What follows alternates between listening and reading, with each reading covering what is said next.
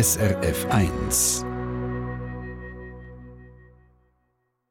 Pfingstmontag am Mittag bei SRF 1. Da wird ein Musiker und Lyriker, ein Maler und Bildhauer 80, der Bob Dylan. Äh, so wird alles klar. Aber warum eigentlich reden wir jetzt über den Bob Dylan 20 Minuten lang? Ich bin verbunden mit dem Erik Facco. Ist kürzlich in einer Sendung als einer der grössten Bob Dylan-Nerds bezeichnet worden. ist jetzt einfach die Frage, Erik Facco, bist du ein Fan, bist du ein Nerd, bist du ein Kenner, bist du ein Dylanolog? Das gibt es ja auch als mhm. Ausdruck. Mhm. Ja, ich würde sagen, ich bin irgendetwas zwischen Kenner und Fan. Irgendwo dort. Ich bin sicherlich kein Nerd. Da gibt es andere Leute, die wesentlich mehr wissen als ich. Und ich muss sagen, ich widme mein Leben auch noch ganz gerne anderen Singer-Songwriterinnen und anderen Musikbands zum Beispiel, als dass ich mich nur auf den Bob Dylan versteifen Aber ich kann also am Bob Dylan sehr viel abgewinnen. Muss mhm. ich auch gleichzeitig auch noch sagen. Nicht immer, aber häufig. Das sagt ja auch schon etwas. Äh, die Times hat mal geschrieben, äh, die Stimme von dem Bob Dylan, die tönt so wie eine Stimme, die über die Myra von einem Tuberkulose-Sanatorium kommt. Es hat immer geheißen, ein schlechter Sänger, immer mal wieder ähm, eine krisengeschüttelte Figur, immer wieder an Grenzen gestoßen, immer wieder seine Vergangenheit verraten, haben ihm seine Fans gesagt. Das singt so ein bisschen alte amerikanische Volkslieder inzwischen, ähm, bewusst und naiv gefragt, warum soll jetzt der Bob Dylan, der heute 80 wird, so wichtig sein? Weil er es geschafft hat, eine Karriere zu haben, die 60 Jahre anhaltet, wo er immer wieder, eben, durch alle Krisen durch, immer wieder ganz tolles Songmaterial geliefert hat. Und das ist einfach wirklich unbestritten. Der Mann schreibt für die Rockmusik auch total ausdrucksstarke Texte. Das hat er vor allem anfangs gemacht, recht poetische Sachen, manchmal auch recht verklausuliert und muss sich wirklich mit einem Diktionär dahinter machen, hinter die Texte, um zu verstehen, um was es genau geht. Und neuerdings sieht er sich so in den letzten 20 Jahren, sagen wir mal, sieht er sich wie noch ein Nachlassverwalter von dem, was amerikanische Volksmusik ist, Blues, Folk, und so weiter und so fort und alle verwandten Stil und schreibt dort quasi wie eine Tradition vor. Aber das Ganze immer noch auf einem Niveau, wo andere Leute halt wirklich einfach nicht erreichen. Du hast jetzt selber gerade schon das Wort diktional ins Müll genommen, zum Teil bräuchte es, um überhaupt keine Folge. Also erkennen denn nur Experten das Genie von dem Bob Dylan? Ach, ich weiß es gar nicht. Ich finde, wenn man also etwas, was Bob Dylan sicherlich nicht liefert, wenigstens in meinen Ohren nicht, ist irgendeine Art von Mainstream. Oder irgendetwas, wo man dazu könnte absitzen und nebenher noch ein intimes Gespräch führen. Das intime Gespräch hat man als Hörerin und Hörer mit dem Bob Dylan. So viel Platz will er in Anspruch nehmen, auch in deiner Stube. Und irgendwie muss man bei ihm sehr aufmerksam zuhören, ob man jetzt dann Spezialist oder Spezialistin muss sein, sagt er hingestellt ähm, ich würde sagen, das Minimum von Interesse. Und irgendwo tüpft es dann meistens irgendwo irgendeine Seite vom Herz und schlägt dann an. Und nicht immer, auch für die meisten Leute, nicht immer aber ähm, ich bin sicher, dass es das tut. Und abgesehen davon, ich will noch etwas sagen zu dieser Stimme. Ja, stimmt natürlich schon, die kann sehr kratzen, die kann auch bellend wirken. Aber der Dylan hat nicht nur eine Stimme, er hat mehrere und die hat er immer wieder variiert im Laufe seiner Karriere und das macht es eben vielleicht auch noch aus. Hm. Also Kritik hat es ja nicht nur über die Stimme gegeben, zum Beispiel immer geheißen, es gibt niemanden, der Dylan-Songs schlechter interpretiert als er selber. Ja, interessante These. Ich habe gerade gestern eine Vinylschallplatte angeschaut mit Bob Dylan's Greatest Hits und dort ist aufgestanden «Nobody sings Dylan like Dylan». Jetzt gibt es natürlich äh, Anhänger von beiden Thesen. Ich sage, es gibt gute Coverversionen, aber letztendlich traue ich in diesem Moment am eigenen, also am Autor selber mehr als den Leuten, die das covern, wo meistens bei einer pflegeleichteren, angenehmeren Version vielleicht auch kommen als der Meister selber. Aber er weiß ja, was er will mit dem Song. Er weiß ja, was er will ausdrücken. Das sind ja seine eigenen Geschöpfe, die er auf die Welt loslässt. Und ich glaube, in jedem kleinsten Verbeugen von seiner Stimme, eine knorrige Stimme natürlich, wie schon angesprochen, das enthält einfach einen, einen, einen Inhalt, den vielleicht die anderen nicht haben. Also schlicht und einfach. Und ich bin eher ein Anhänger davon zu sagen, überlegen wir das dem Dylan, Dylan zu singen. Die anderen dürfen sich natürlich alle bedienen und dürfen auch Versionen machen. Das ist keine Frage. Und teilweise sind die auch recht toll, aber im Notfall lieber der Dylan selber. Er hat sich ja auch bedient. Also gehen wir mal zurück in den Anfang von dem Bob Dylan. Er hat genau die gleichen Vorbilder gehabt wie alle anderen Ende 50er, Anfang 60er. Chuck Berry, Buddy Holly, Little Richard.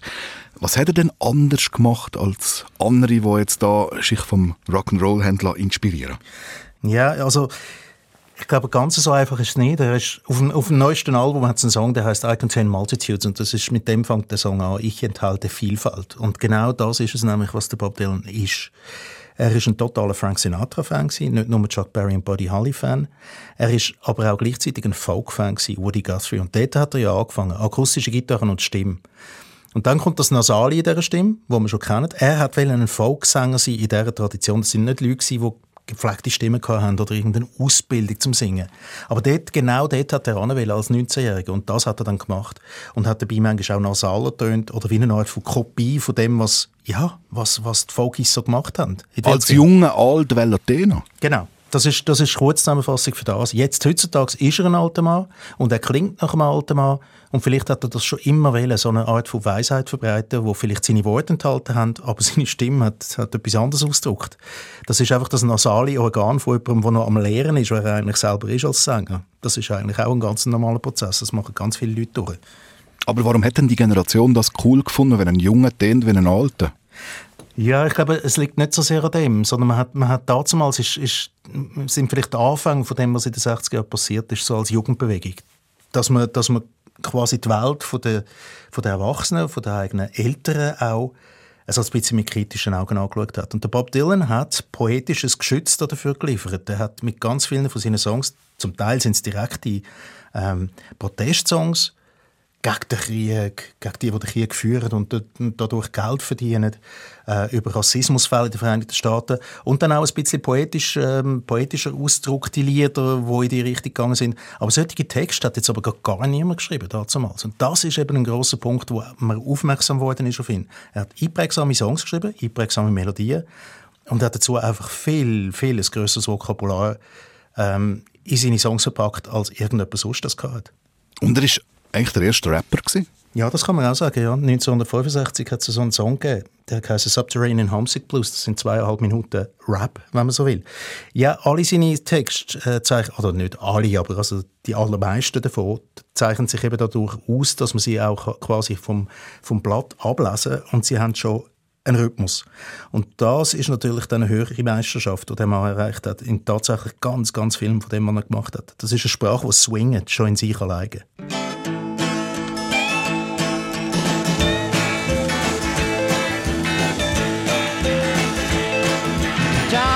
The basement mixing up the medicine. I'm on the pavement thinking about the government. The man in a trench coat, badge out laid off, says he's got a bad cough, wants to get it paid off. Look out, kid, it's something you did. God knows when, but you're doing it again. You better duck down the alleyway looking for a new friend. The man in a coonskin cap and a pig pen wants $11 bills. You only got 10.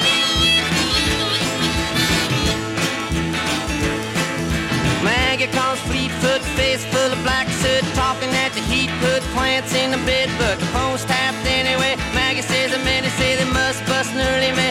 Orders from the DA. Look out, kid, don't matter what you did. Walk on your tiptoes, don't tie no bows. Better stay away from those that carry around a fire hose. Keep a clean nose, wash your clean clothes. You don't need a weatherman to know which way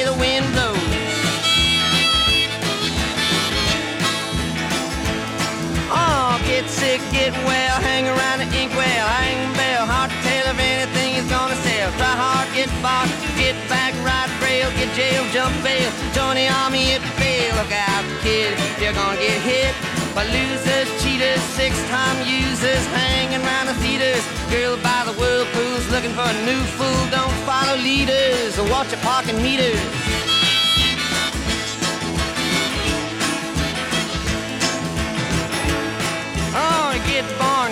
Short pants, romance. Learn to dance, get dressed, get blessed. Try to be success. Please her, please him.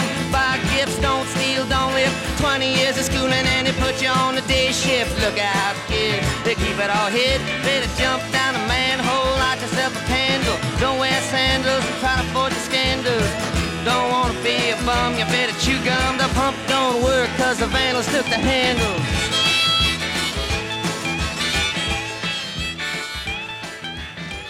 Subterranean Homesick Blues, der Bob Dylan, der heute 80 wird, wie Sie im Gespräch mit dem Bob Dylan kennen, dem Eric Facco. Du hast selber Begegnungen mit dem Bob Dylan. Erzähl. Ja, also Begegnung ist ein bisschen viel gesagt. Aber es, ist ein, es ist ein ganz lustiger Moment. Ähm, ein grosses Festival in der Romandie, in Lesa, hoch oben auf dem Berg. Und es hat nur geregnet, drei Tage lang. Und ich mag mich erinnern, dass ich einen Backstage-Pass hatte, weil ich einerseits in einer Jury gesessen bin für einen Wettbewerb und auf der anderen Seite bin ich auch als Journalist natürlich unterwegs und habe versucht, möglichst viele Interviews zu machen fürs Radio. Und ich bin am Nachmittag mit einem Musiker aus New Orleans zusammengesessen und plötzlich hört man so ein riesiges Schrei aus dem Container nebendran und die haben es immer wahnsinnig lustig gehabt, was aber für Radiomenschen nicht lustig ist, wenn man den anderen Leuten ihr Geschrei muss aufnehmen muss und man den eigenen Interviewpartner nicht mehr versteht. Und irgendwann hat der Interviewpartner gesagt, ja, das ist jetzt eben der Willie DeVille und der Bob Dylan, die sind heute Nachmittag im Container verschwunden mit einer Flasche Whisky. Also ich habe das irgendwie so zur Kenntnis genommen und dachte, okay, also der Bob Dylan, das haben wir ja gesehen, der ist dabei. Und am Abend dann Backstage, es hat wieder geregnet wie blöd und ich komme in den Bereich rein, wo alle eingeladenen Gäste rumstehen und da hat es zwei riesengroße Sonnenschirme gehabt, wo man zu Regenschirm umfunktioniert hat und unter dem einen Schirm ist ein Mensch gestanden und unter dem anderen etwa 30.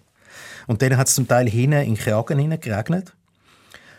Und ich also gedacht, ja, aber also wenn jetzt die alle da irgendwie dort stehen, dann gehe ich zu dem andere, wo einer darunter steht, oder? Und steht dort runter und schaut links und denkt, die Nase kenne ich. Und kaum habe ich das gedacht, steht ein etwa zwei Meter grosser schwarzer Bodyguard vor mir und sagt, Excuse me, Sir, Mr. Dillon would like to enjoy his privacy. Would you like to step on over? Und dann bin ich also auch zu der anderen unter der anderen Schirm gestanden und habe mir hinten in den Kragen regnen lassen. Das macht man dann einfach, oder? Das ist Respekt. Ja, natürlich, klar. Und ich glaube, der hat der Bob Dylan auch nicht immer bekommen in seinem Leben. Der ist also recht dran und ganz viele Leute haben gefunden, das ist doch irgendwie wie ein Sprachrohr von unserer Generation und man muss mit dem in Kontakt treten und mit dem reden können und ja, irgendwann mal kann das einem Menschen auch zu viel werden. Und ich glaube, ganz viel von dem, was man den Dylan wie man den Dylan erlebt hat, so die letzten Jahrzehnte, dass er doch ein, ja, ein recht abweisender Mensch kann sein, hat vielleicht auch mit dem zu tun, dass er sich selber einfach muss schützen muss. Äh, genau auf das habe ich auch kommen. Also, das finde ich auch sehr speziell. Er hat sehr rasch eine politische Rolle bekommen, ist eine Symbolfigur geworden von der Friedensbewegung, hat sich aber dagegen dann nicht gewehrt. Also, er hat gesagt, ich will nicht die Welt als Gesamt verändern und auch keine Schlachtrufe von, von mir geben und so, aber, aber äh, das ist zuerst mal so gewesen, glaube ich, wo man wirklich hat wahrgenommen Jetzt ist er in eine Rolle gedrängt worden, wo ihm nicht wohl ist. Ja, ich glaube, was ihm einfach nicht gefällt, ist Rolle spielen überhaupt. Also das ist, das ist glaube ich, alles. Ähm, inhaltlich ist er, glaube ich, schon mit dem einverstanden gewesen, was äh, gesagt worden ist. Also er ist in Washington D.C. gewesen, wo der, wo der Martin Luther King seine Rede vom Traum äh, gehalten hat. Er ist an ganz vielen anderen Orten dabei gewesen, auch bei Südstaatenreisen, wo die Weißen irgendwie protestiert haben für das Recht der schwarzen Bevölkerung in Amerika. Also, das hat er natürlich willentlich gemacht. Wo man ihn aber versucht hat, einzuvernehmen dafür, dort hat er sich angefangen zu wehren. Und ich glaube, dort, äh, ja, da muss man auch Verständnis dafür aufbringen, weil man ist auch noch eine private Person und wenn der Sohn starb ist, wie der Bob Dylan das geworden ist in den 60er Jahren, ja, dann musst du dich irgendwann einmal vermutlich einfach verteidigen. Seine erste Lebenspartnerin hat kurz gesagt, irgendwann mal gesagt, seinen Erfolg macht ihn noch zum Ego. Er sieht nur noch sich. Du bist ja als Künstler eigentlich grundfalsch, wenn du nur noch dich siehst. Ich glaube, sie spricht da wahrscheinlich etwas Privates an, wo ich auch sehr gut kann nachvollziehen kann. Ich glaube, Menschen, die in einem, in einem kreativen Prozess sind, die sind, glaube ich, schwer anzusprechen. Ich kenne das auch von anderen Leuten, die ich kenne, die in der gleichen Situation sind, wo die Partnerin oder der Partner dann auch sagen, mir ist am liebsten, die sind eigentlich gerade weg, wenn sie irgendwie kreativ tätig sind ähm, dann weiß ich wenigstens, dass sie, also am liebsten ist es mir eigentlich, wenn die Leute auf Tournee sind, dann weiß ich, sie sind einfach nicht da. Aber wenn sie da sind und trotzdem nicht da sind, weil sie irgendwelche Gedanken, mit irgendwelchen Gedanken schwanger gehen, dann kann das unangenehm werden. Und ich glaube, Dylan, mit der wahnsinnigen Kreativität, die er doch mindestens während vier Jahrzehnten von diesen sechs, die er jetzt eine Karriere hat, doch bewiesen hat, ja, das kann nicht immer nur einfach sein. Und Ego natürlich, auch da sind wir wieder beim gleichen Punkt, der verteidigt sich. Wir das ganz am Anfang vom Gespräch gehabt. Er ist ein klassischer Folker gewesen. Ist dann irgendwann zum, zum Rock übergegangen. Die Fans haben ihm das äh, ganz viel rumgenommen. Mhm. Ähm, haben ihn regelrecht ausgepfiffen. Drogenabhängig war er. Gewesen. Später ähm, hat einen Töpfunfall erlebt und sich zurückgezogen ist plötzlich fast auf eine sektiererisch christliche China gekommen, wo die Fans nicht verstanden haben. Eigentlich irgendwie ein ewig Suchender. Mhm. Ich glaube, das passt am besten auf den Bob Dylan. Er ist Ja, ich komme wieder mit dem neuen Song, wo da irgendwo auf der letzten Platte drauf ist, I Contain Multitudes. Das sagt einfach wirklich alles, die Vielfalt und er hat das wirklich auskosten. Eine Station hast du jetzt zum Beispiel noch ausgeladen, dass er zwischen denen in den 60er Jahren das gemacht hat, was niemand hat wollen, von einem Avantgarde-Künstler in Anführungs- und Schlusszeichen, nämlich Country-Musik. Da geht er plötzlich auf Nashville und geht mit dem Find musizieren, in Anführungs- und Schlusszeichen Find, oder? In der damaligen Zeit. Und ich glaube, das ist das ist echt ein Punkt. Der, der, der, Bob Dylan, der hat immer versucht, sich zu verändern, hat sich für ganz viele Sachen interessiert und das ist er hat die quasi wie, er hat für die einen Kanal, hat er, hat er geboten für die Sachen und hat sie kanalisiert und auf den Markt gegeben. Und ja, manchmal sind das Sachen, wo man vielleicht nicht ganz nachvollziehen kann. Was ist ein jüdisch geborener Mensch, der plötzlich als, als, als Christ wiedergeboren wird und dann nur noch predigt und alle seine Klassiker nicht mehr spielt? Das ist schwierig zu verstehen. Dabei hat man aber vergessen, dass er während dieser Zeit nicht die schlechtesten von allen seinen Songs geschrieben hat. Ständig wieder ist er irgendjemand anders gewesen. Gibt es denn, äh, ein bisschen salopp gesagt, gibt es den Bob Dylan überhaupt? Oh, ich würde, wenn ich einen würde auslesen, dann nachher der von den letzten 20 Jahren. Einer, der irgendwie mit der Selbstsicherheit genau das macht, was er Lust hat und damit fertig. Und gar nicht mehr versucht, irgendwelchen ähm, Erwartungen oder so gerecht zu werden, aus dem Weg zu gehen. Er macht einfach genau das, was er will. Ähm, und das merkt man auch unter anderem daran, dass er keine Produzenten mehr hat für seine Platten. Das ist er selber, unter einem falschen Namen, Jack Frost. Das ist schlicht und einfach der Bob Dylan selber, weil er am besten weiß, wie er tönen will heutzutage. Und das macht er jetzt. Und dann hat er Lust, eine äh, Weihnachtsplatte zu machen, dann macht er halt eine Weihnachtsplatte, wie alle anderen in Amerika auch. Oder dann hat er Lust, irgendwie sein frühere Idol Frank Sinatra zu covern. Dann macht er das fünf Platten lang. Alle fragen sich, muss das sein? Nein, vielleicht nicht, aber der Bob Dylan hat Spaß daran. Aber es kümmert ihn auch nicht, was alle anderen denken, der macht es einfach. Aber jetzt findet man das plötzlich toll bei einem Bob Dylan. Es ist ja eigentlich auch ein bisschen ein Geheimniskrämerei, so ein bisschen es, es sich wichtig und rar machen und irgendwie, also das kann ja auch letztlich ein, ein Modell für Selbstvermarktung sein. Ja, könnte man, könnte man so anschauen. Ich schaue es überhaupt nicht so an. Ich habe das Gefühl, der, der, ja, der Dylan, der ist wirklich, der, der segelt einfach in seiner eigenen Kategorie. Ich glaube, das ist einfach schlicht nicht, nicht, das können wir uns vielleicht gar nicht vorstellen, wie schwierig das, das ist, so berühmt zu sein. Ähm, nehmen wir mal ein anderes Parallelbeispiel. Der Paul McCartney, der geht nur schwer verkleidet durch seine Heimatstadt Liverpool, weil er ganz genau weiß, das wird irgendwie wahnsinnig schwierig, dort durchzukommen, ohne irgendwie stundenlang Autogramm zu geben. Die Leute wollen die Nähe zu diesen Stars und gleichzeitig wollen die Stars auch nicht immer nur irgendwie ihr Leben anderen Leuten widmen. Kann ich auch verstehen. Ich denke nicht, dass der Bob Dylan Selbstvermarktung noch nötig hat, ehrlich gesagt. Da ist genug Geld rum. Hat jetzt gerade seinen Songkatalog für ja, äh, dreistellige Millionen. Kommen wir noch drauf, ja. Ja, Millionensumme gerade veräussert. Also ich glaube, jedes Mal, wenn irgendwie Blowing in the Wind gespielt wird, irgendwo am Lagerfeuer, wo irgendwie ein Aufnahmegerät dabei ist, ähm, ja, da kommt der Geld über. Also ja, ich kann mir nicht vorstellen, dass er das noch, dass er überhaupt an die Kategorie denkt von Selbstvermarktung. Heute nicht mehr. Aber einfach, also trotzdem, einen Nobelpreis nicht gehen anzunehmen oder nicht äh, erreichbar zu sein für das Nobelkomitee und nachher letztlich einen anderen Weltstar zu schicken, um den Preis für ihn noch quasi entgegenzunehmen, der in Tränen ausbricht, das ist ja, also, sorry, schon ein Show. Ja, natürlich, klar. Nein, also Show. Nein, das ist der Bob Dylan. Er ist einfach ein gerätiger Sieg, oder? Das, ist, das muss man schon auch sagen, oder? Das, also, ja, ich, ich, ich ja, du hast sicherlich einen Punkt, oder? Der Mann, der ist nicht einfach zu nehmen. Der will das auch gar nicht einfach sein. Er nimmt den Preis nicht entgegen, aber ich glaube nicht aus, aus Showbusiness-Gründen. Das glaube ich echt nicht. Ich glaube, dem ist es einfach unwohl damit. Er haltet dann seine Rede, wenn er Lust hat, seine Rede zu halten. Gemacht hat er es ja dann auch noch, oder? Hinterher. Also ich will das auch gar nicht verteidigen. Nicht länger als nötig. Ähm, das ist er einfach. Jeder andere wäre angestanden und hätte die Dankesrede dort gehalten, aber er hat sich vielleicht nicht parat gefühlt oder ich weiß auch nicht. Ja, also da, der, da ist die Interpretation vollkommen frei, aber etwas würde ich ihm nicht unterstellen, dass er das aus Showbusiness-Gründen macht. Glaube ich nicht. Äh, wir sind mit dem Nobelpreis beim Thema Literatur, beim Thema Lyrik angelangt. Für das hat er den Preis bekommen, den Nobelpreis. Mhm. Ähm, was hat er denn punkto Lyrik, Literatur genau gemacht? Was er gemacht hat, ist äh, eine von der Formen von Literatur quasi ähm, erneuert. Und zwar ist das die ja, aus, aus, einem, aus einem Gedicht auch eine andere Vortragensart von einem Gedicht das zur Perfektion gemacht.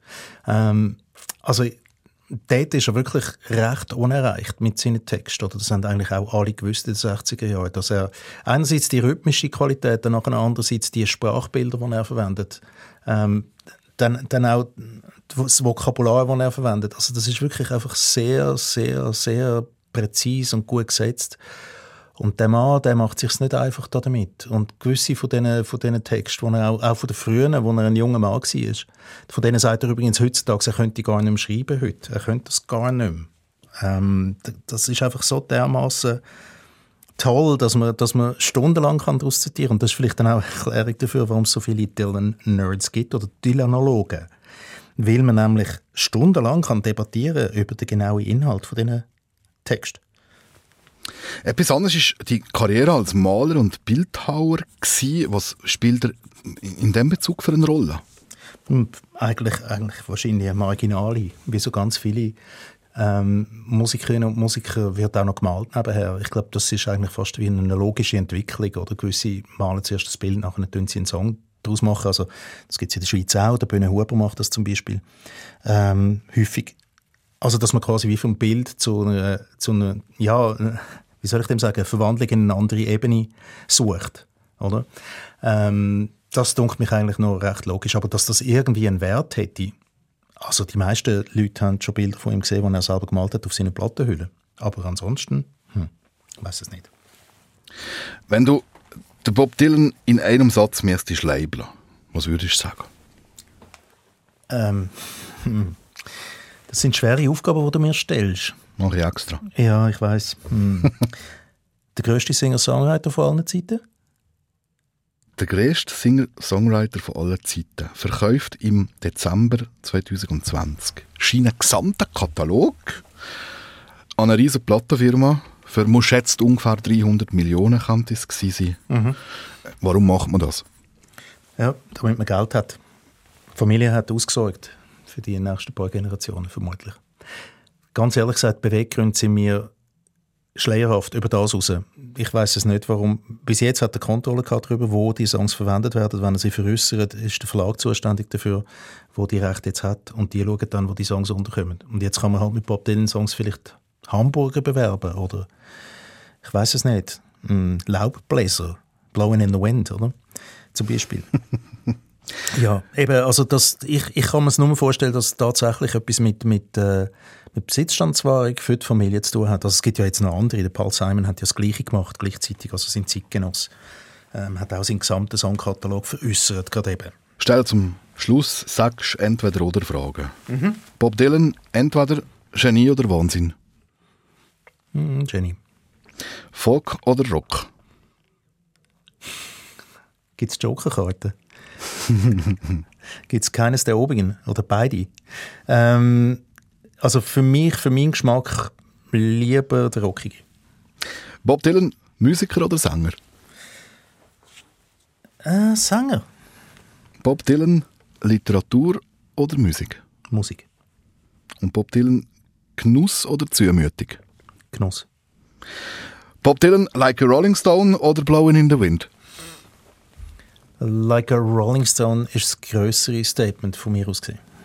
Danke für das Gespräch, Erik Focko. Gern geschehen.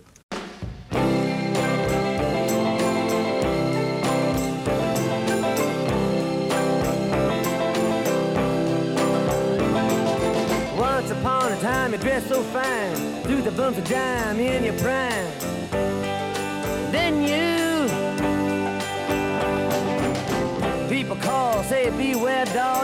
fall, you thought they were all kidding you You used to laugh about everybody that was hanging out. Now you don't talk so loud. Now you don't seem so proud about having to be scrounging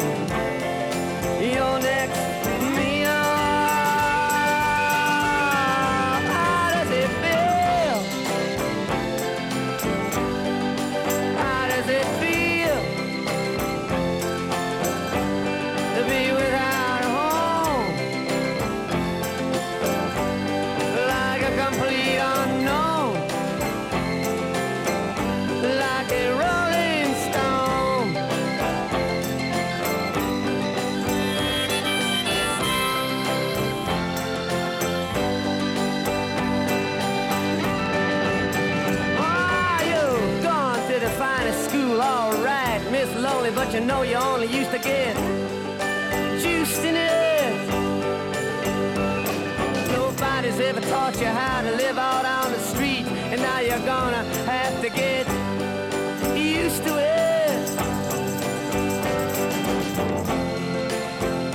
You say you never compromise with a mystery train.